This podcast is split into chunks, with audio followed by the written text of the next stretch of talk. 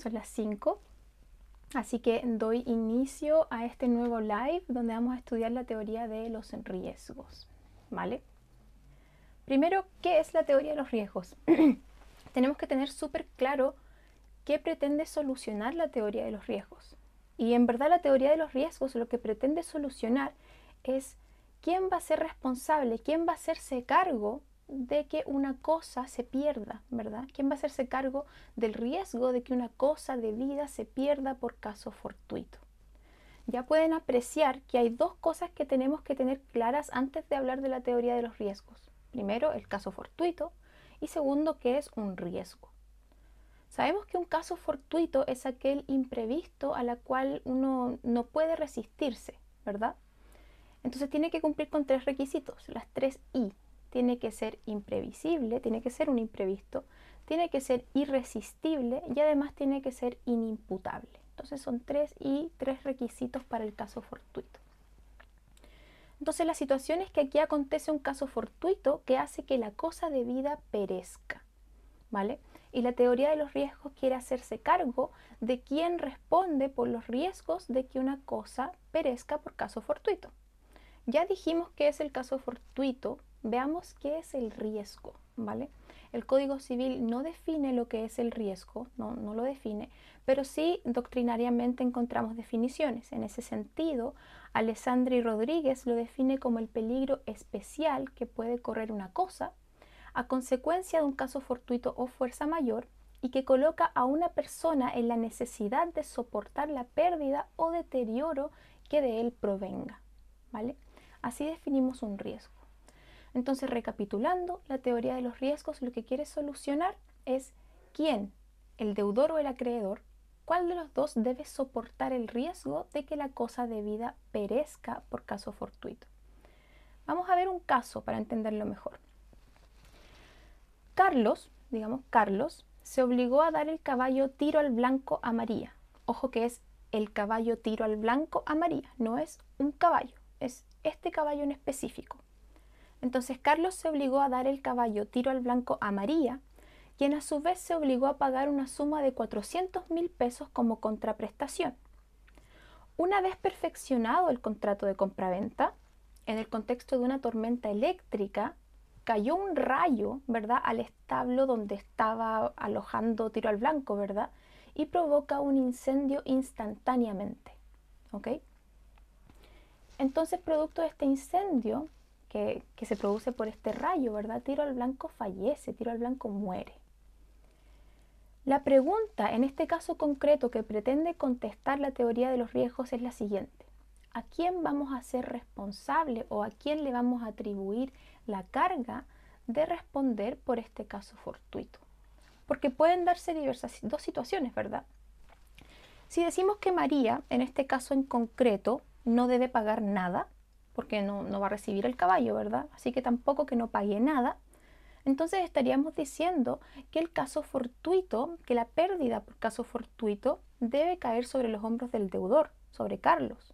¿Y por qué sobre Carlos?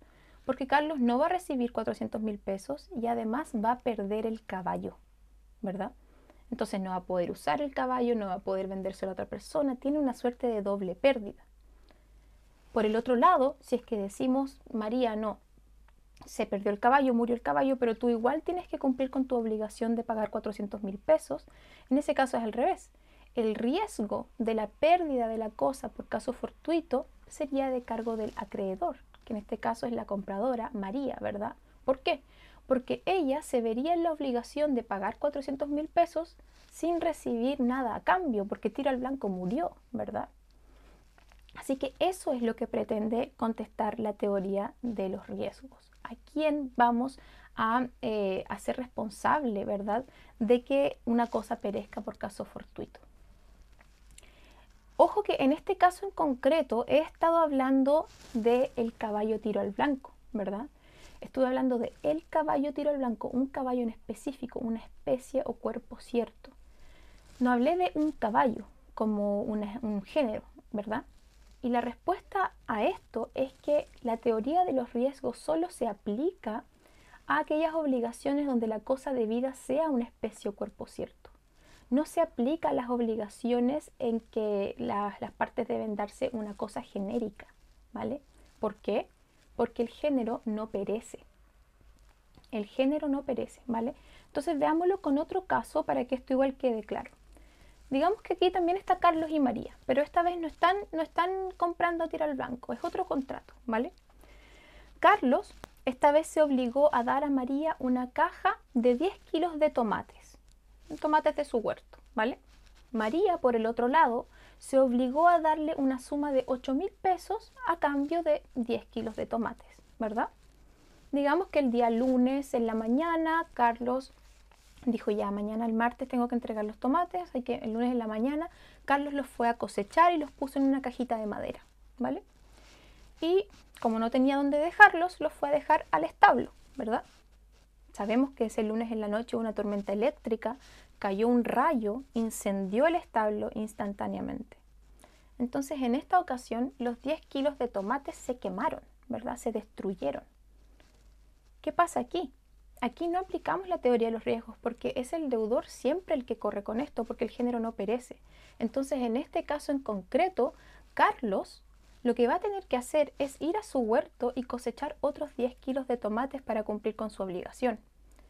Entonces él recibiría los 8 mil pesos de María, pero se vería, eh, ¿verdad?, expuesto no a perder solamente 10 kilos de tomates, sino a perder 20, ¿vale? Porque se perdieron estos 10, estos 10 kilos de tomates en el incendio y además tiene que ir a cosechar otros 10 para cumplir con su obligación porque el género no perece. Entonces, aquí hay que tener mucho ojo que la teoría de los riesgos solo aplica a las obligaciones de dar una especie o cuerpo cierto, no de género, ¿vale? Porque el género no perece, ¿ok? Bien, ahora que, que tenemos esto claro, recapitulemos una vez más.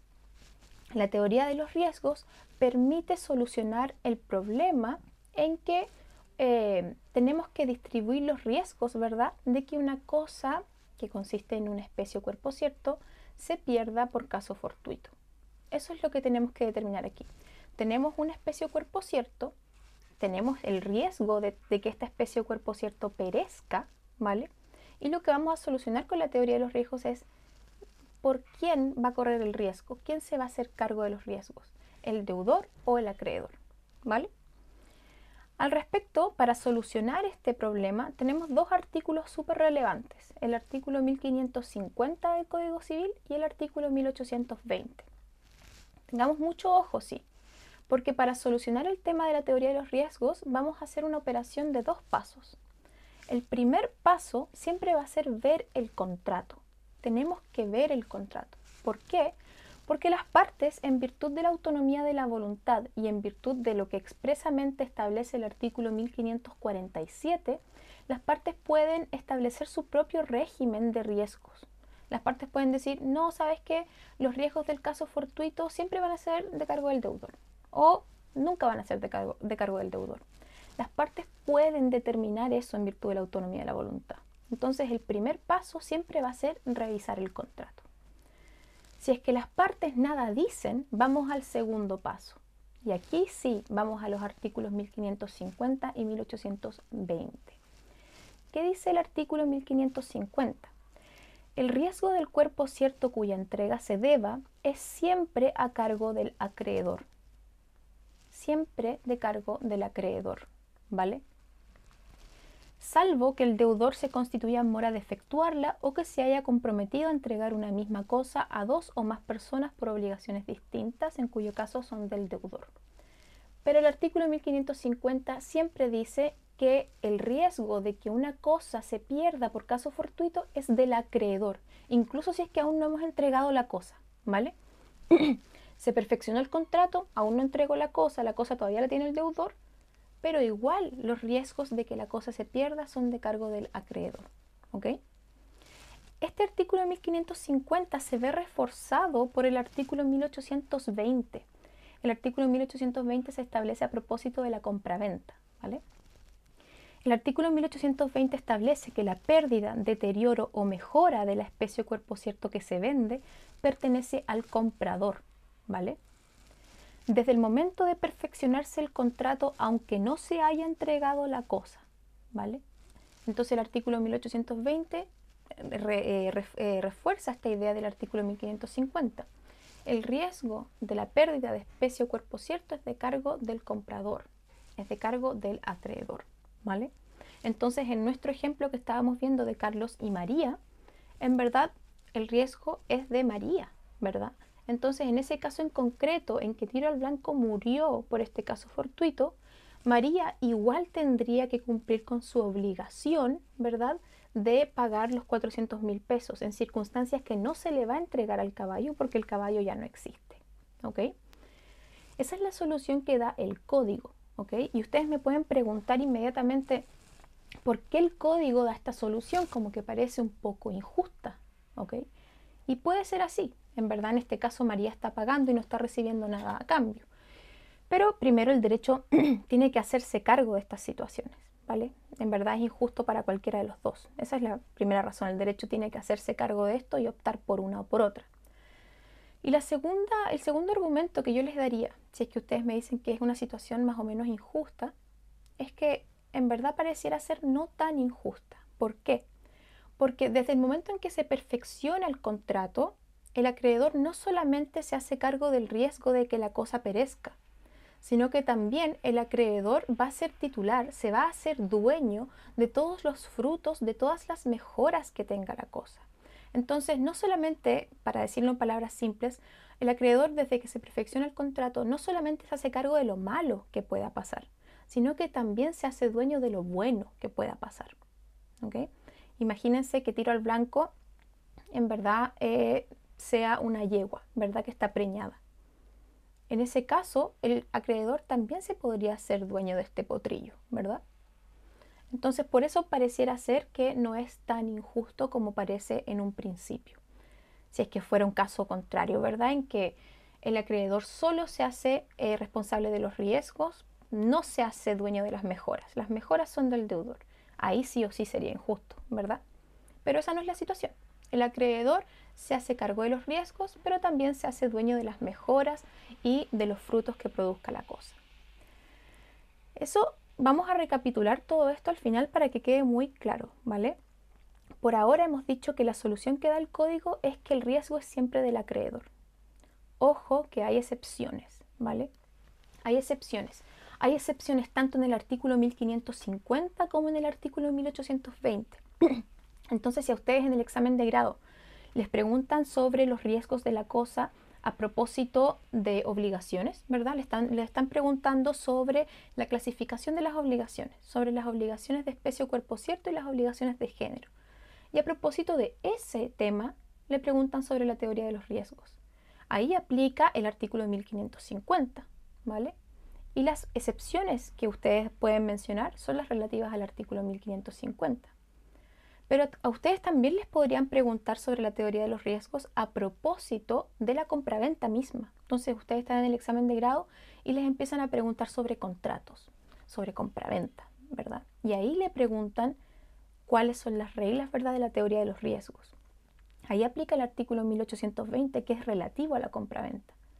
Pero no quiere decir que sean excluyentes. O sea que las excepciones tenemos que considerar tanto las del artículo 1550 como las del artículo 1820. Veamos, veamos cuáles son estas excepciones.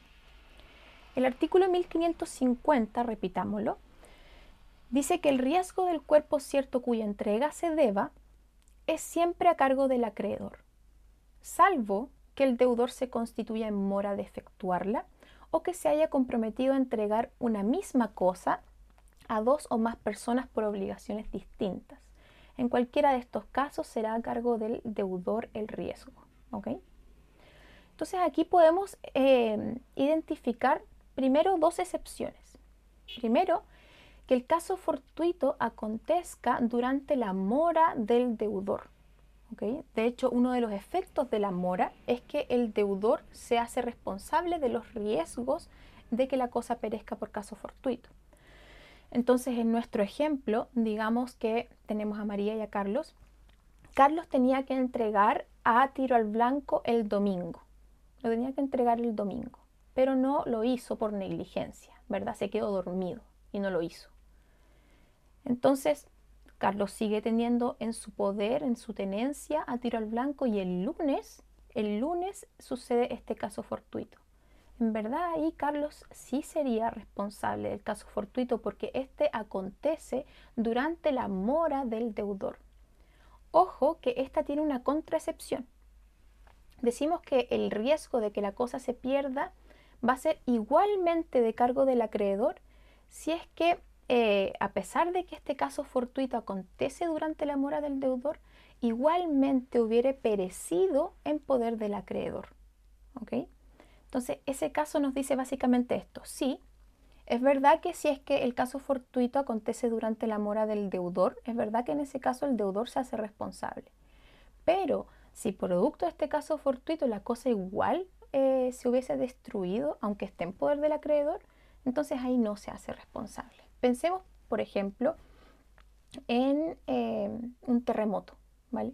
Un terremoto súper fuerte. Y a propósito de este terremoto, eh, Tiro al Blanco fallece. A pesar de que haya estado en mora el deudor, la verdad es que este terremoto igual lo hubiese afectado estando en, poder del acreedor. Entonces ahí pareciera ser que volvemos a la regla general en que es el acreedor el que debe hacerse cargo de los riesgos.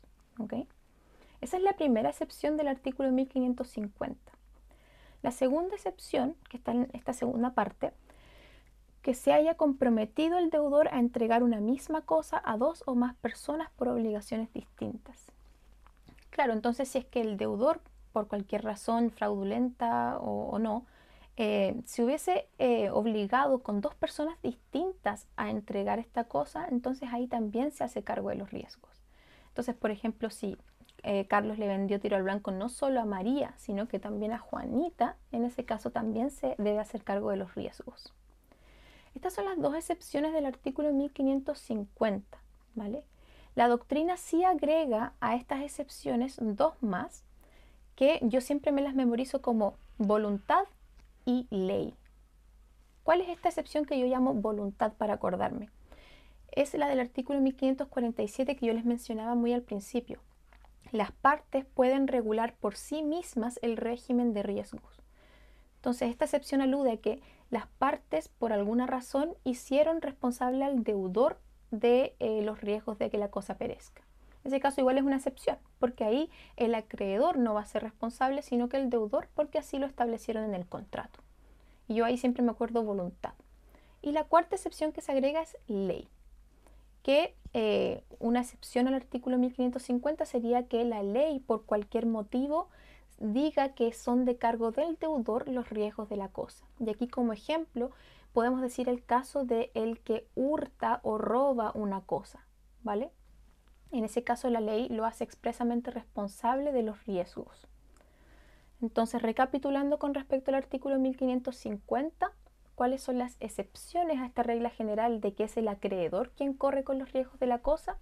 Bueno, que el caso fortuito haya acontecido durante la mora del deudor, que se haya comprometido con dos o más personas a entregar la misma cosa y voluntad ley, ¿vale? Que yo siempre me acuerdo con esas dos palabras. Esas son las excepciones que podemos encontrar en el artículo 1550, pero sabemos que igual hay una excepción en el artículo 1820 que ya es relativo a la compraventa propiamente tal.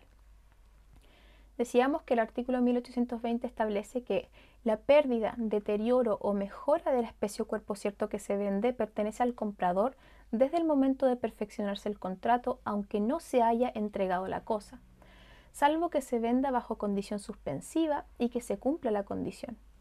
Pues entonces, pereciendo totalmente la especie mientras pende la condición, la pérdida será del vendedor. Entonces aquí la, excepción a esta regla es que en la compraventa los riesgos, esta es la regla general, en la compraventa los riesgos siempre son del comprador. Pero si es que se trata de una venta condicional, ahí no. Entonces lo podemos entender mejor con este caso. Te vendo mi celular en octubre, en octubre de este año, a 200 mil pesos si es que me compro uno en el intertanto. Entonces, si es que yo de aquí a octubre me compro otro celular, yo te vendo este en octubre. ¿Ok?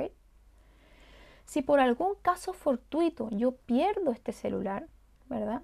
No sé, eh, hay un terremoto, se me cae, etc. por un caso fortuito yo pierdo este celular, es obvio que yo, ¿verdad? Deudora, soy la que debe correr con los riesgos, porque no voy a exigirle la contraprestación a la otra persona, porque nunca se hizo exigible el celular tampoco. Entonces, recapitulando con respecto a las excepciones, consideremos las del artículo 1550 y las del artículo 1820.